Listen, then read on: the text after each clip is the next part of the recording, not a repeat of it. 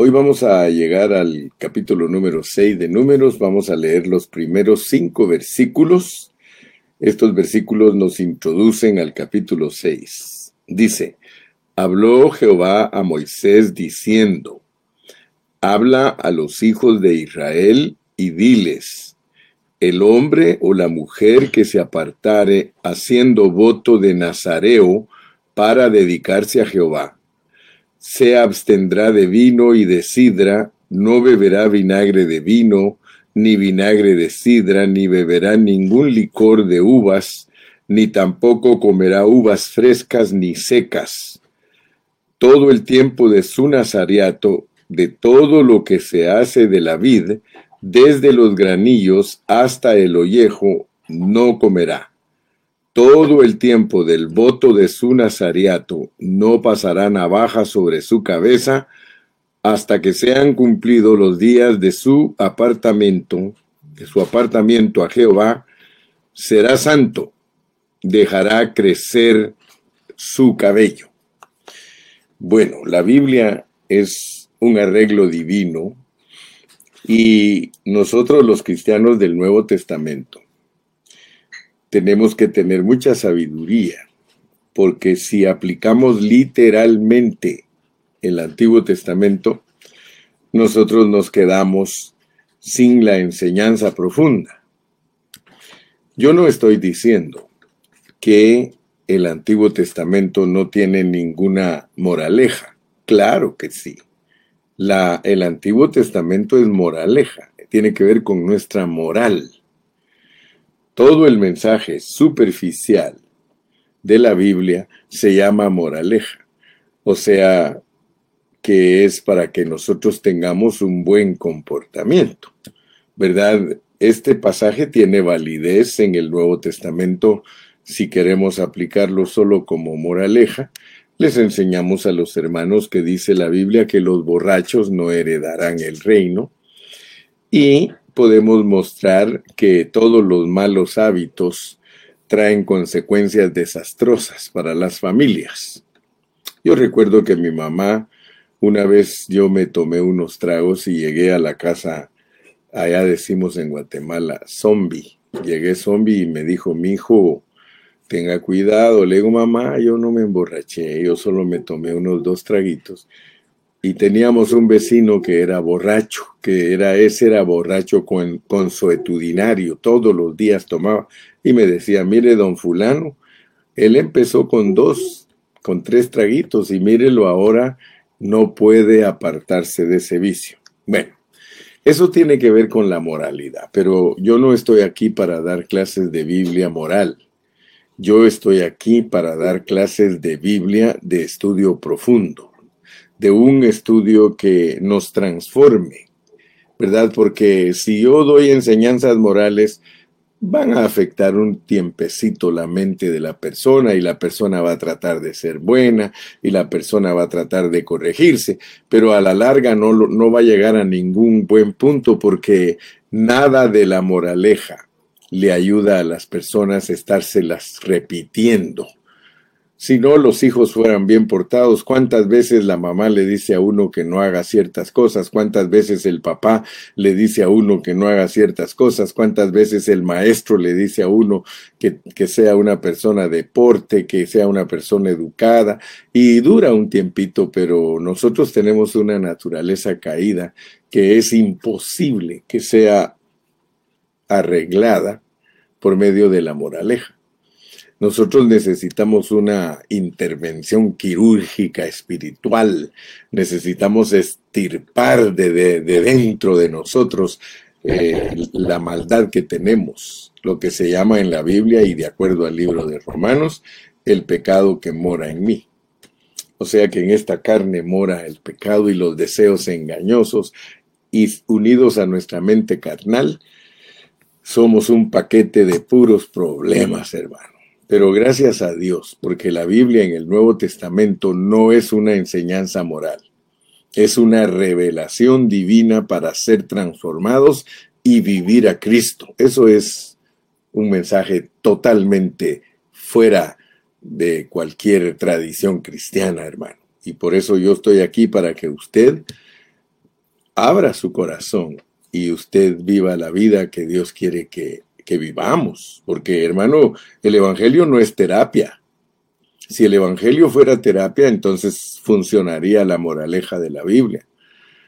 Dios no está tratando de improvisar tu carácter, Dios no está tratando de hacerte una mejor persona, no, Él está trabajando en ti para transformarte y conformarte. Transformarte a la imagen de Cristo y conformarte a la imagen de Cristo. Eso es fuera de serie, mi amado hermano. Muy bien, entonces después de esta pequeña exhortación y medio introducción, sigámonos introduciendo. Vamos a tocar el capítulo 6. Este capítulo 6 quiero que tú veas que está puesto en una secuencia maravillosa. Si te das cuenta, el mensaje de ayer, el mensaje de ayer trató de nuestra castidad, trató con nuestra fidelidad a Dios como esposa. Si nosotros no tenemos el concepto claro de cómo Dios nos ve a nosotros como esposa, ahora nos va a dar el ejemplo. Ya estudiamos ayer, terminamos el capítulo 5 y nos dimos cuenta que ese capítulo 5 está lleno de revelación divina.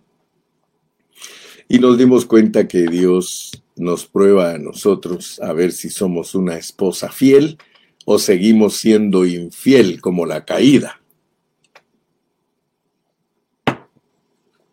Hoy nos va a poner un ejemplo de lo que es ser una verdadera esposa. El arreglo que Dios tiene aquí en el Antiguo Testamento es de que todos aquellos que habían nacido de la línea sacerdotal de Aarón, ellos automáticamente eran sacerdotes. O sea que el sacerdocio en el Antiguo Testamento, en el orden de Aarón, era hereditario. En ese entonces no se permitía que cualquier persona fuera sacerdote. Pero no obstante, Dios estableció una provisión especial para aquellos del pueblo de Israel que quisieran servirle de una manera voluntaria. Fíjate pues, porque este es un arreglo divino para que nosotros lo entendamos en el Nuevo Testamento.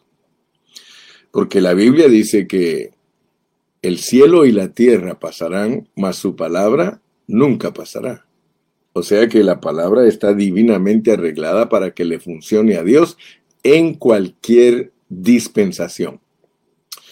Muy bien, esta provisión especial se conoce como el voto nazareo.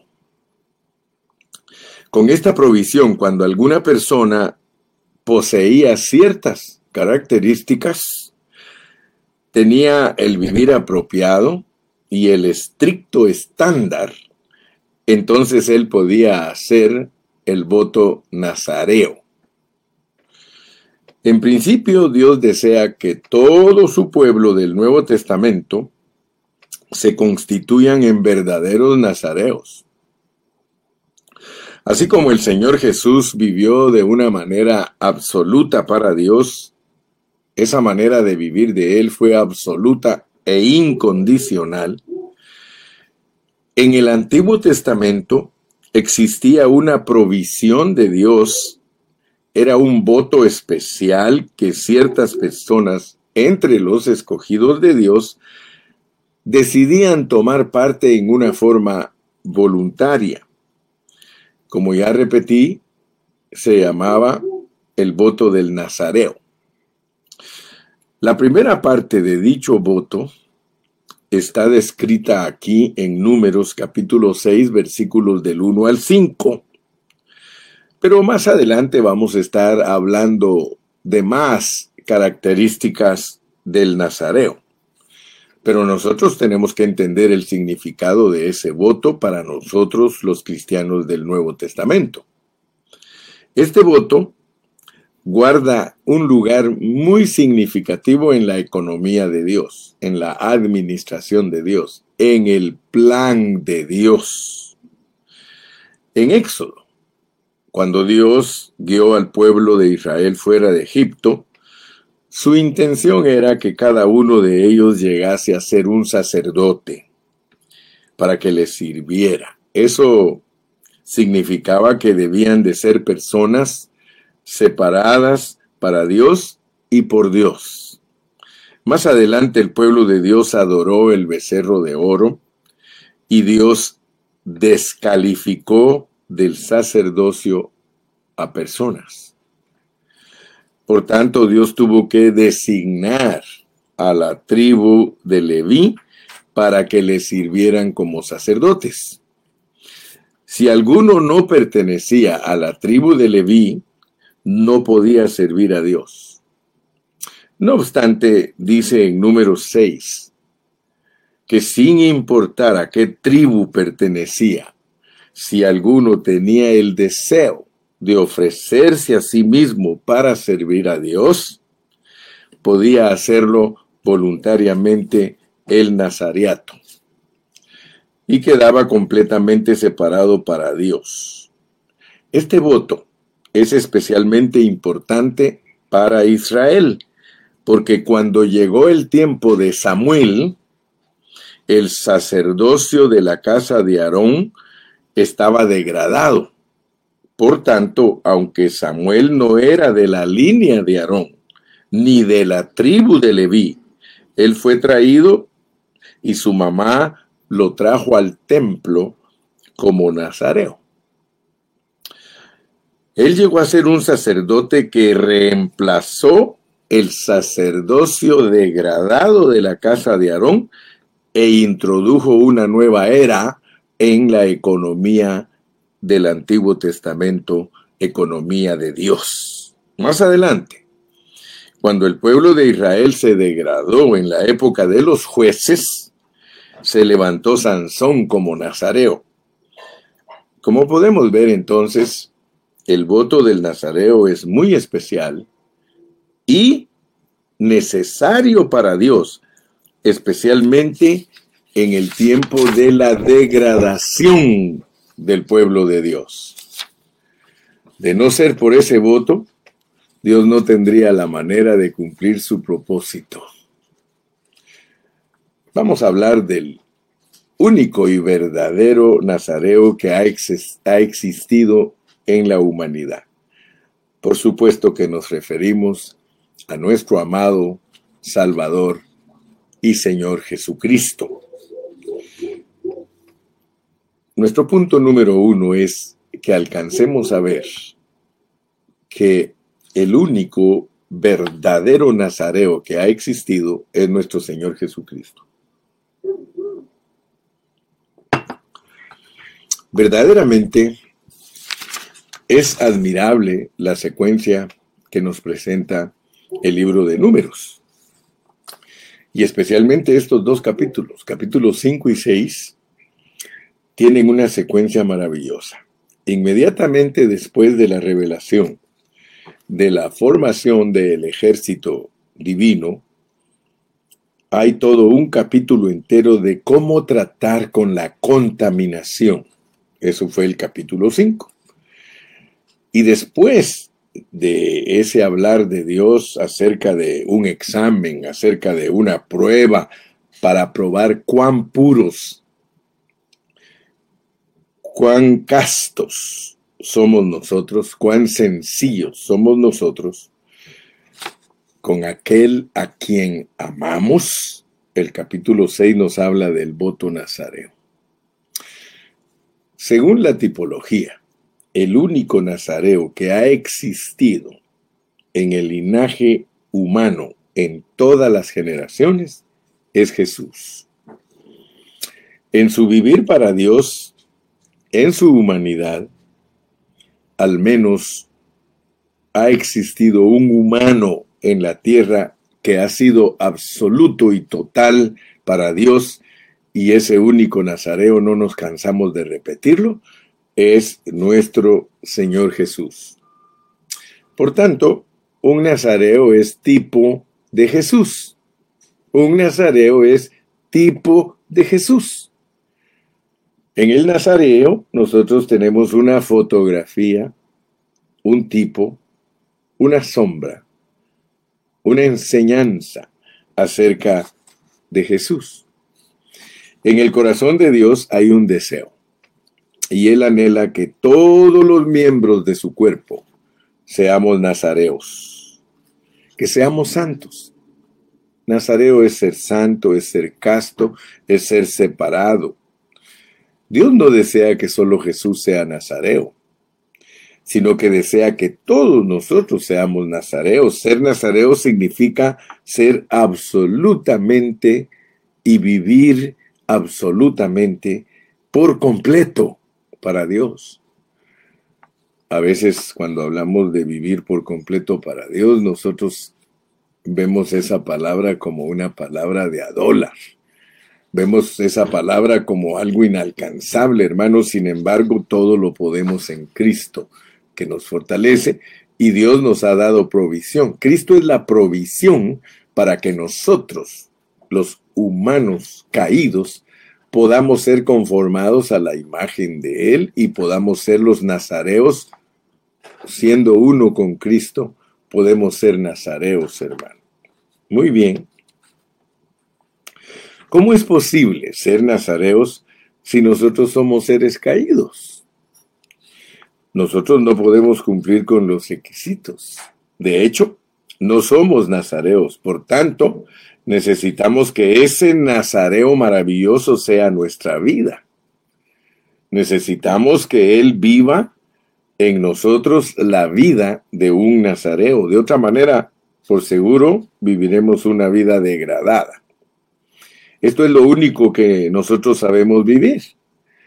Cuando Cristo vivió en esta tierra, toda la nación de Israel se había apartado de Dios y se habían degradado. Por tanto, había necesidad de un nazareo para llevar a cabo la gestión de Dios, para que llevaran a cabo o se llevara a cabo la economía de Dios en la tierra. Quiero decirte, hoy día es lo mismo. Hoy día es exactamente lo mismo. La situación del pueblo de Dios en la tierra no es muy positiva y no existen muchas personas que sean incondicionales para Dios. ¿Qué puede entonces Dios hacer en una situación tal? ¿Quiénes serán esos que se entreguen voluntariamente a Dios? Que puedan hacer la voluntad de Dios, que puedan cumplir el propósito de Dios, que puedan ser completamente separados para Dios. Entonces nosotros necesitamos darnos cuenta que nosotros por sí mismos no somos capaces de ser tales personas. Pero gracias a Dios que interiormente tenemos al verdadero Nazareo. Y nosotros tenemos la bendición de poder aferrarnos a Él. Confiesa conmigo en esta mañana. Me aferro al verdadero Nazareo. Me hago uno con Cristo. Hermano, todos los días tenemos que confesar eso porque si nosotros no confesamos eso todos los días, podemos ser distraídos. El enemigo nos distrae con cualquier cosa terrenal, hermano. Por eso debe de haber de parte de nosotros diligencia. Ay, yo quisiera tener todos los días en mi vocabulario, Señor, soy nazareo, soy nazareo, soy nazareo. Soy nazareo en Cristo. Hermano, es que cuando uno confiesa en Cristo las cosas, uno las va logrando, pero fíjese que con el corazón se cree. Todos nosotros somos creyentes. Todos nosotros creemos en Cristo, no tenemos problema, pero no somos salvos de ciertas situaciones porque no lo confesamos. Y todo aquel que confesare será salvo. Con el corazón se cree para justicia, pero con la boca se confiesa para salvación. Hermano, nosotros tenemos ese problema, que a nosotros se nos olvida estar confesando. Que si confesares que Jesucristo, fíjate, que si confesares que Jesucristo tal cosa, eres salvo. Que si confesares, eres salvo. En las situaciones negativas, hermano, nosotros tenemos que confesar todo lo puedo en Cristo que me fortalece. Mire, Dios nos dio a nosotros un arma. El arma es la fe, es confesar con fe. Y la fe es Cristo.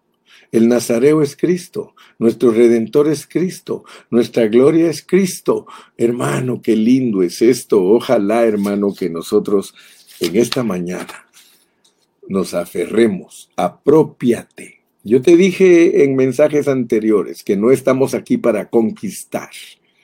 Tú no eres un conquistador, el conquistador es Cristo, Él ya conquistó todo, solo apropiate, apropiate. Fíjate que te lo he repetido unas 200 veces. Apropiate. Ok. La única manera, y este es el primer punto, la única manera de que seres caídos como nosotros puedan ser nazareos es aferrándonos a Cristo. Por eso era que a la ofrenda había que ponerle las manos encima, porque eso se llama identificación y hay cosas que nosotros solo tenemos que identificarnos con Cristo. Identifícate, hermano, con Cristo. Y por eso fue que Dios nos habló mucho en los mensajes pasados acerca de nuestra identificación. Aleluya. Punto número dos en esta mañana es de que para poder ser un nazareo hay que estar libre de todo el fruto de la uva. Un día me dijo un hermano, hermano, en Guadalajara la uva es la unión de viejas argüenderas. me dio risa, ¿verdad? Pero fíjate que esto es muy significativo para nosotros los cristianos del Nuevo Testamento, porque algunos solo lo saben aplicar como dije al principio, solo lo, aplican como dije al principio, eh, diciendo que es algo moral, pero no, no, hermano, esto va más profundo. Todos los cristianos debemos de estar libres del vino y de cualquier derivado de la uva. ¿Qué significa eso? No necesariamente significa beber licor, hermano, porque hay hermanos que no beben y no, y no están siendo absolutos para Dios. Hermanos que no tienen problema de la bebida. Algunos hermanos tienen problema de la bebida porque antes de venir a Cristo eran borrachos. Yo no sé cómo éramos en la vida del Espíritu, todos aquellos que son borrachos, yo no sé qué era el problema que se tenía allá, pero solo imagínese usted el borracho, el drogadicto, el ladrón, en la, en la vida del Espíritu practicaba eso y eso es lo que sigue practicando aquí. Así que hay que averiguar qué significa eso en la vida espiritual. Ahora aquí yo te estoy dando alguna clave. Aquí te estoy dando alguna clave. Eh, abstenerse del fruto de la uva y todo añejo en el Nuevo Testamento significa que nosotros no le demos importancia a los placeres terrenales. Los placeres terrenales. Esa es una lista grandísima, hermano. Debemos ser cuidadosos con las cosas terrenales que nos hacen felices, que o sea que son las cosas que nos gustan, las cosas terrenales que nos gustan. Cualquier placer terrenal nos conducirá a una conducta o a una intención que se vuelve concupiscencia. Yo siempre les he dicho a los hermanos, mira hermano, está bien que tú tomes vacaciones. Está bien, hermano, que tú, porque te las mereces, hermano. ¿Cuánto le dan de vacaciones a uno en su trabajo, hermano? El patrón sabe que tú mereces vacaciones, porque tú has estado trabajando por mucho tiempo. Tú trabajas todo el año. Y fíjese que hay trabajos donde le dan a uno hasta un mes de vacaciones en el año. Ya cuando uno tiene bastante tiempo de trabajar en una compañía, a uno le dan un mes de vacaciones. Pero ninguno tiene la capacidad de irse un mes, porque ir a pasear un mes se gasta mucho dinero, mucho, es mayormente si la familia es grande. Entonces, lo que hacen muchos es que durante el año dividen sus vacaciones, ¿verdad? Yo conozco hermanos que todo el tiempo están de vacaciones, hermano. Yo no sé cómo le hacen, pero todo el tiempo están de vacaciones. Eso es participar del fruto de la uva. Darte lujos demasiados cuando sabes que hay necesidades a tu alrededor. ¿Verdad? Yo, por ejemplo, desde pequeño yo fui enseñado a ayudar a los pobres. Y le doy gracias a Dios porque en mi presupuesto yo tengo tanto para los pobres, tanto para la obra del Señor, tanto para esto. O sea, por eso hay que vivir bajo un presupuesto. Los que no tienen presupuesto, hermano, gastan su dinero en una forma loca. Eso es participar, hermano, de la uva. Nunca te olvides que una persona absoluta para Dios está completamente separada de los placeres mundanos. Yo no te estoy diciendo, hermano, que no disfrutes tus vacaciones. Yo no estoy predicando un evangelio legalista, ni estoy manipulando a ningún hermano. Gracias le doy a Dios que yo no soy impositor, yo soy expositor. Toda la vida les he dicho, hermano, yo soy expositor. Pero si te queda el guante, que te lo plantes. Si te dicen mis hermanos mexicanos, el que le quede el saco, que se lo ponga. O sea que si tú eres una persona que demasiado placer, demasiado placer, y en vez de estar presente en la reunión de los santos, todo el tiempo estás fuera paseando y tú no eres cristiano. Yo conozco parejitas de jóvenes que todo el tiempo andan paseando, ellos no tienen una dedicación en la iglesia, ellos no se entregan a una responsabilidad en la iglesia, ellos no toman responsabilidad en la iglesia, hermano. Y eso no me vayas a decir que eres nazareo.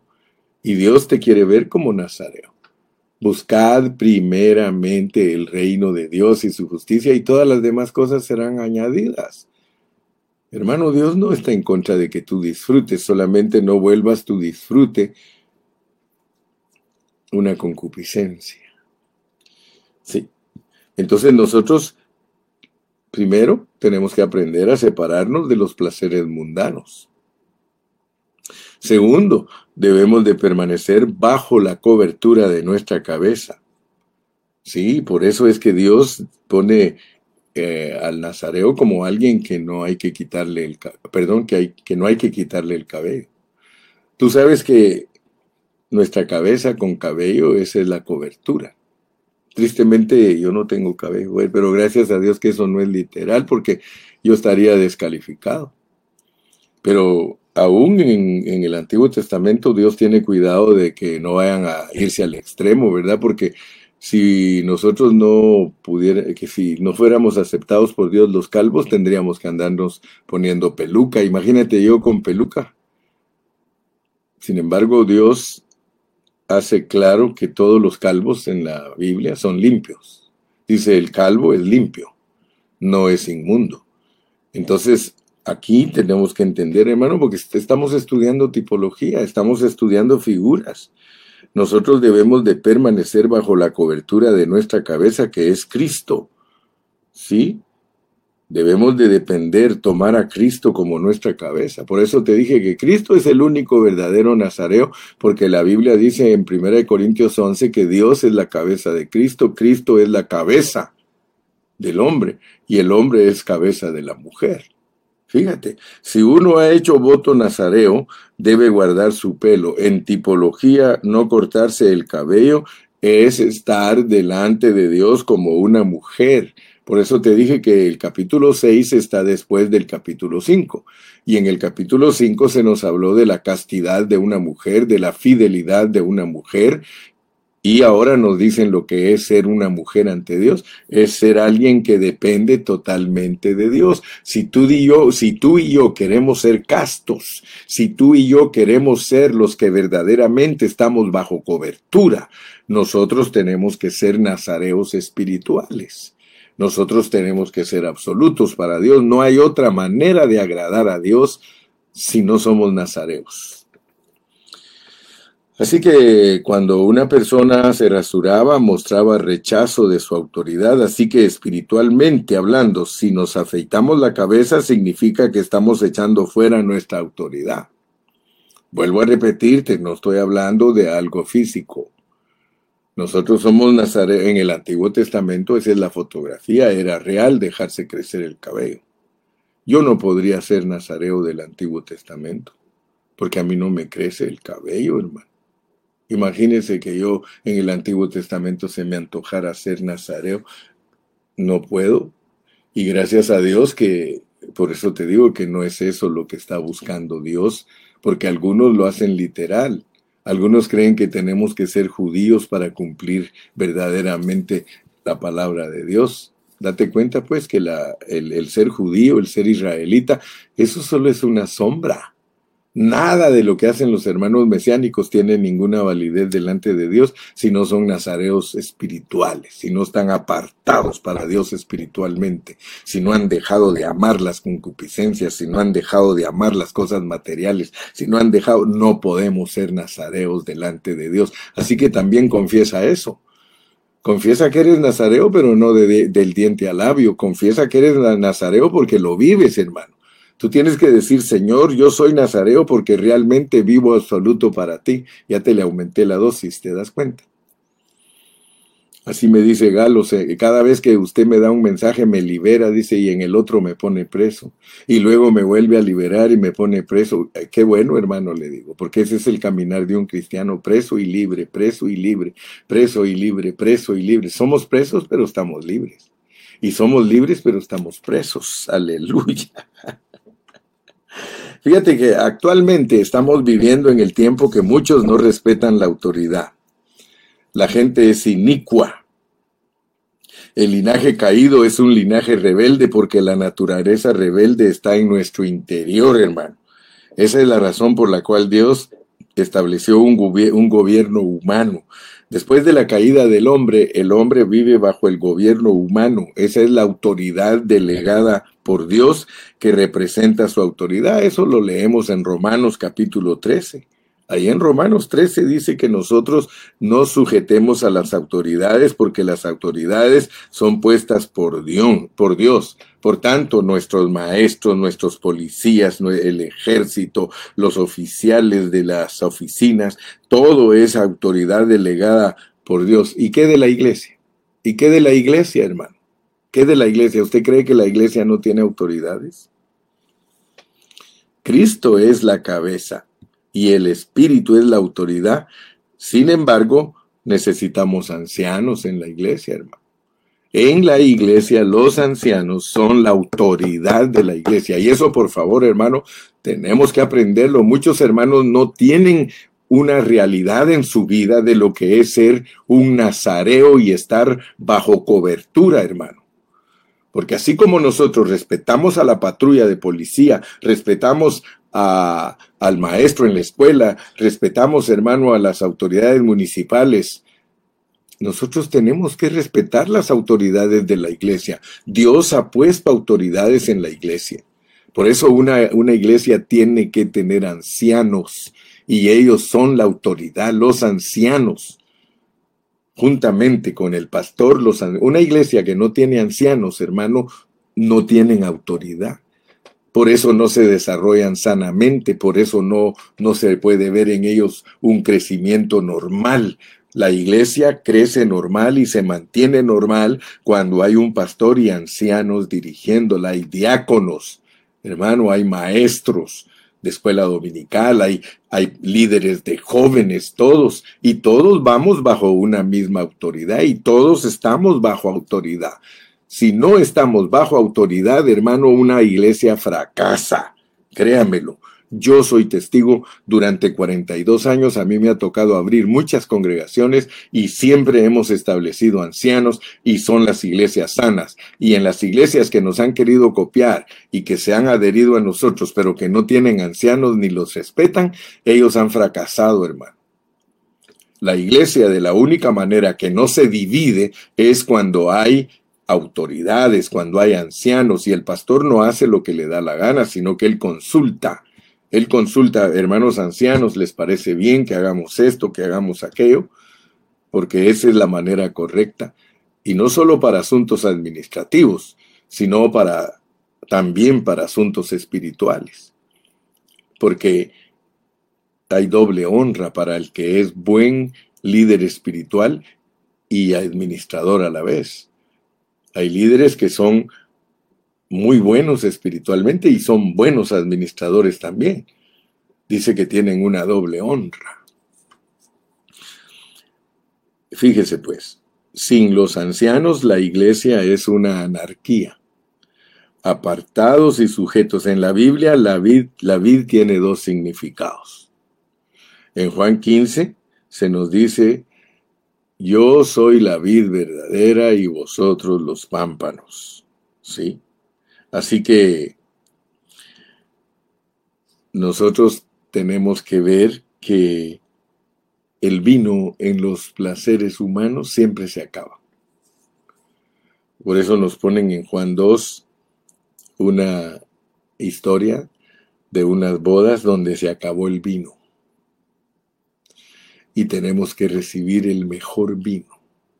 Hermano, tenemos que entender que el vino terrenal se tiene que acabar. Por eso nos ponen un ejemplo de una boda. En la boda se acabó el vino. Y dijo el Señor, traigan agua. Y les voy a demostrar lo que es el vino. El vino es agua. El vino es agua. Pero cuando el vino se acaba, se acaba el placer. Usted dirá, entonces el Señor Jesucristo les dio otra vez placer. No, Él les demostró que todo en esta vida, lo que produce gozo y placer, se acaba. Pero el vino de Él era superior. No era un vino para emborracharse si ya estaban borrachos. Cuando a los borrachos se les acaba el vino, hermano, ellos solo están bebiendo para quedarse tirados. Una persona toma vino, una cantidad de vino, está borracho, pero si sigue bebiendo, se va a caer, se queda tirado. El Señor lo que está mostrando en el cambiar el vino es que el vino de Él es la vida eterna, que lo que ellos tomaron fue agua de muerte. Por eso dijo, traigan y llénenlos de agua. Y qué casualidad que seis tinajas. Era el hombre con agua adentro. Y dice, le voy a cambiar el agua, un agua de muerte. Se la voy a cambiar. Has cambiado mi lamento en baile. Me ceñiste de alegría. Por eso a ti cantaré, roca mía, y nunca estaré callado. Jehová Dios mío, te alabaré, te alabaré para siempre, pues has cambiado mi agua en vino. Jehová Dios mío, te alabaré. Cuando Dios cambia el agua en vino, te está dando un Cristo disfrutable que no necesitas el vino terrenal Mejor que el vino terrenal es el vino celestial. Cristo es el vino celestial. Entonces, hermano, no cortarse el cabello es permanecer bajo autoridad. Quiero finalizar en esta mañana con nuestro mensaje. Fíjate que el Señor no solo se sometió al Padre, sino que Él se sometió a toda la autoridad. Él respetó toda autoridad. Vamos a finalizar con eh, algo que está aquí en Mateo 12. Mateo 12. Leamos Mateo 12, versículos del 46 al 49. Mateo 12. Mateo capítulo 12, versículos del 46 al 49. Mientras él aún hablaba a la gente, he aquí su madre y sus hermanos estaban afuera y le querían hablar. Y le dijo uno, he aquí tu madre y tus hermanos están afuera y te quieren hablar. Respondiendo él al que le decía esto, dijo, ¿quién es mi madre y quiénes son mis hermanos? Y extendiendo su mano hacia sus discípulos, dijo, he aquí mi madre y mis hermanos, porque todo aquel que hace la voluntad de mi Padre que está en los cielos, ese es mi hermano y hermana y madre. Fíjese pues, muchos tienen la pregunta, ¿a qué se refieren estos versículos? ¿Sí? ¿A qué se refieren estos versículos? Bajo el contexto de la formación del ejército de Dios. Fíjese, un nazareo debe vencer los afectos naturales desmedidos. Es decir, el afecto que tenemos para los parientes, para los parientes de sangre. Fíjese que muchos hermanos, por amor a su familia en la carne, no sirven a Dios con integridad. Y aquí en este pasaje está esto, por eso lo estoy leyendo. En realidad nuestros verdaderos hermanos son los creyentes, incluyendo a nuestra familia creyente, hermano. Es una familia espiritual, somos una familia espiritual. Gracias a Dios cuando todos nuestros hijos son cristianos porque nosotros somos doblemente familia. Si toda tu familia es cristiana, dale gracias a Dios porque toda tu familia cristiana son doblemente familia tuya. No solo son familia porque llevan tu sangre, sino porque son hijos de Dios, son personas que tienen a Cristo en su corazón. Por eso ten cuidado cómo tratas con los que no son cristianos en tu familia, porque muchos tienen familia que no son cristianos y los manipulan. Como cristianos nosotros no debemos de ser manipulados por nuestra familia que no es cristiana. Yo he visto casos en los que la mamá se muere y hay hijos cristianos e hijos no cristianos. Y los no cristianos quieren que se le haga misa a la mamá y los cristianos dicen, no, nosotros no vamos a participar porque nosotros no somos católicos, no somos. Y se vuelve un pleito. Pero tú tienes que ser una persona definida. Tú tienes que saber que tú aceptaste a Cristo y que Cristo es celoso y que Él no acepta la idolatría. ¿Qué importa que me digan a mí que yo no quiero a mis hermanos que no son cristianos? Yo no voy. Si a mí un hermano de, de, carne no es cristiano y me invita a participar a una fiesta de él, yo no voy a ir a celebrarle su fiesta pagana. Yo lo voy a tratar de hacer a él que venga a la, a la reunión donde aprenderá y donde se salvará. Entonces nosotros somos personas definidas, hermano. Yo no soy una persona redonda. El redondo da vueltas y no afecta a nadie. Yo soy cuadrado, hermano. Tengo cuatro esquinas y cuando doy vueltas me llevo a la gente de corbata. Si tú no tienes una definición como cristiano, hermano, tú estás jugando, porque hay cristianos que participan en las fiestas de su familia que no es cristiana y ahí están adentro de la iglesia con las manos levantadas cantando, hermano. Eso no es correcto. Ser nazareos es no ser familia idólatras, especialmente hermano, cuando tu familia no sirve a Cristo, no puedes dejar la reunión por ir a cuidarlos a ellos. Sin embargo, hay muchos que eso hacen, hermano. Muchos no tienen convicción, no, no son verdaderos nazareos. Oh, yo me llevo bien, hermano, con los que son verdaderos nazareos, los verdaderos nazareos. Tú no podrías ser judío, un judío cuando se sale alguien del judaísmo lo desconocen de familia. Mira, los católicos, si no son así, los católicos, si que desde el día que tú te hiciste cristiano, te desconocieron, ¿sí o no? Entonces, ¿por qué nosotros vamos a estar siendo manipulados por la familia que no es cristiana? Y esto te lo dijo Cristo, mira, te lo voy a volver a leer. Te buscan tus hermanos, Señor, y dice que cuando le dijeron que lo buscaban sus hermanos, él extendió su mano y le dijo, miren estos que están aquí, estos, ellos, mis discípulos, ellos son mi, mi madre, mi, madre, mi padre y mis hermanos. O sea que Jesús tenía una convicción clara, hermano. Ojalá que tú la tengas, porque aquí habla de no contaminarnos con la muerte espiritual. Terminemos en esta mañana leyendo números capítulo 6, versículos del 1 al 6. Números 6, versículos del 1 al 6. Habló Jehová a Moisés, diciendo, habla a los hijos de Israel y diles, el hombre o la mujer que se apartare haciendo voto de Nazareo para dedicarse a Jehová, se abstendrá de vino y de sidra, no beberá vinagre de vino, ni vinagre de sidra, ni beberá ningún licor de uvas, ni tampoco comerá uvas frescas ni secas. Todo el tiempo de su nazareato, de todo lo que se, se hace de la vid, desde los graníos hasta el ollejo, no comerá todo el tiempo del voto nazareato, no comerá todo el tiempo del voto de nazareato, no pasará navaja sobre su cabeza, hasta que sean cumplidos los días de su apartamiento a Jehová, será santo, dejará crecer su cabello.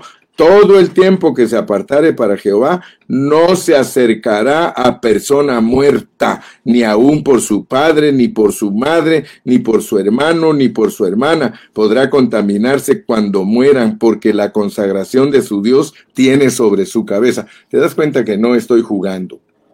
¿Te, te das cuenta que tus familiares que no son cristianos, olvídalos deja que los muertos entierren sus muertos. Como personas eres educado, los saludas. Claro que sí, saludas a tu familia. Sí, pero tú no tienes que participar con ellos, ni mucho menos dejar tus reuniones por andarlos cuidando a ellos. Ay, cuántos hermanitos me dan risa mi hermano. Dice, hermano, ¿por qué no fuiste a la reunión? Es que vino mi primo y le tuve que hacer tamales. Aleluya. ¿Por qué no te llevas a tu primo si dice la Biblia que tú tienes que ganarte a tu familia para Cristo? Es, mejor que digan que eres un antisocial y que digan que eres un... ¿Qué dirían de Cristo? Si, si Cristo no, no, no, se iba a ir con, con los que no son su padre, su madre y sus hermanos. Mi padre, mi madre y mis hermanos son los que hacen la voluntad de mi padre que está en el cielo. Que Dios te bendiga y mucho cuidado, ¿eh? Aprende a tratar a tu familia que no es cristiana educadamente, educadamente. No hay necesidad que los ofendas. Solo es cuestión que tú tengas una convicción y que vean que la tienes para que te respeten. Si tú tienes convicción como cristiano, que yo, yo los conozco esos cristianos. Yo me recuerdo de un hermano que venía a su familia que no era cristiana y le decía, disculpen, ahí les dejé su comidita si tienen hambre, yo voy a ir a la reunión y al regresar aquí los atiendo con todo mi corazón. Esa es una actitud correcta. Cuidado con las concupiscencias, cuidado con amar la uva.